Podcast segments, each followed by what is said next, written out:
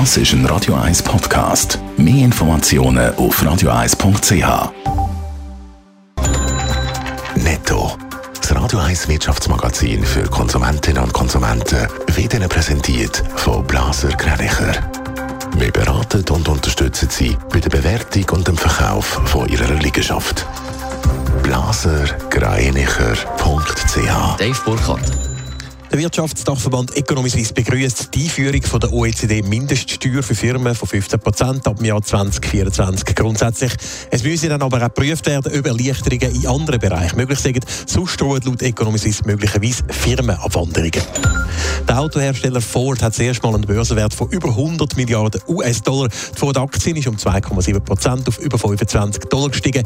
Die Börsianer begründet den Anstieg mit dem Elektroauto-Optimismus. Ford will die Produktion von seinem E-Mustang Mustang bis 2023 auf 200.000 Stück pro Jahr verdreifachen.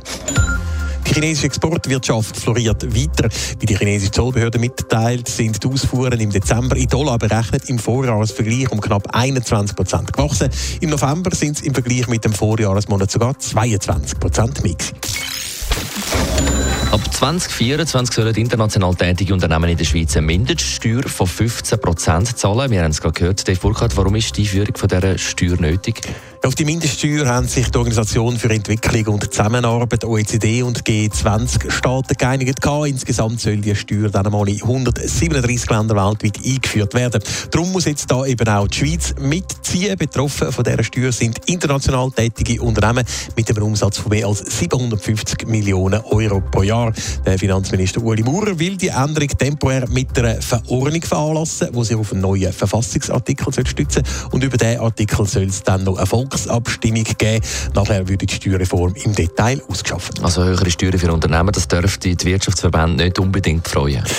Grundsätzlich ist der Wirtschaftsdachverband Economy Suisse mit dem Vorschlag vom Bundesrat, wie gesagt, zwar einverstanden, aber eben, es gibt auch schon die Forderungen, dass sich die Politik Gedanken machen wie man die betroffenen Unternehmen dann anderweitig könnte entlasten oder die Steuer irgendeiner Form quasi kompensieren, weil man muss eben auch berücksichtigen, dass die Unternehmen dann ab dem 1. Januar 2024 deutlich mehr Steuern zahlen müssen als die, die eben nicht unter die Steuer fallen und ohne andere Anreize könnten dann Firmenabwanderungen aus der Schweiz drohen.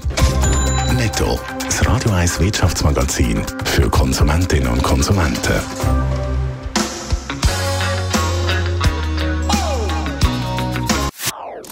Das ist ein Radio 1 Podcast. Mehr Informationen auf radio1.ch.